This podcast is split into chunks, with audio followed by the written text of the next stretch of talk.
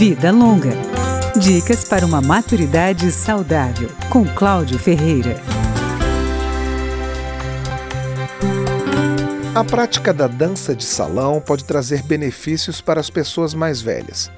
A fisioterapeuta Denise Cipriano, também formada em educação física, diz que as aulas devem durar entre 50 e 90 minutos, dependendo do preparo físico dos idosos, e devem acontecer de duas a três vezes por semana, também de acordo com as limitações de cada um. O nosso corpo foi feito para se movimentar. E com sedentarismo, ou mesmo com envelhecimento, o corpo vai ficando mais rígido, a degeneração das articulações, perda de massa muscular. Isso pode gerar dor ou alguma limitação física.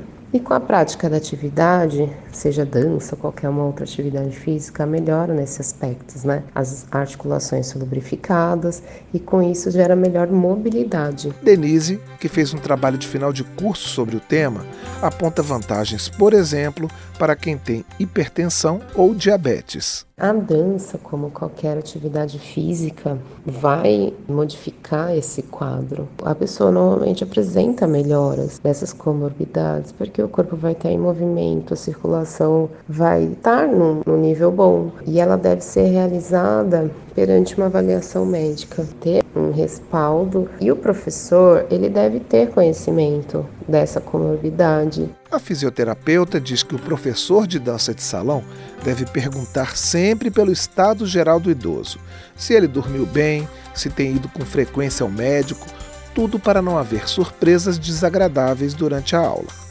Denise Cipriano salienta que a socialização é o fator mais importante para o idoso que pratica dança de salão, porque ele tende ao isolamento e muitas vezes tem dificuldades de locomoção, o que impede os encontros com os amigos. A parte da socialização na dança de salão, até por ser trabalhada em pares, em grupos grandes, vai fazer com que ele faça novas amizades, vai conviver com pessoas diferentes, mais jovens ou mais velhas. Vai aprender a lidar né, com as suas dificuldades. Ela acrescenta que é preciso levar em conta se o idoso gosta de dançar, porque fazer a atividade de maneira forçada pode desmotivar o aluno e comprometer a continuidade do exercício. Vida Longa, com Cláudio Ferreira.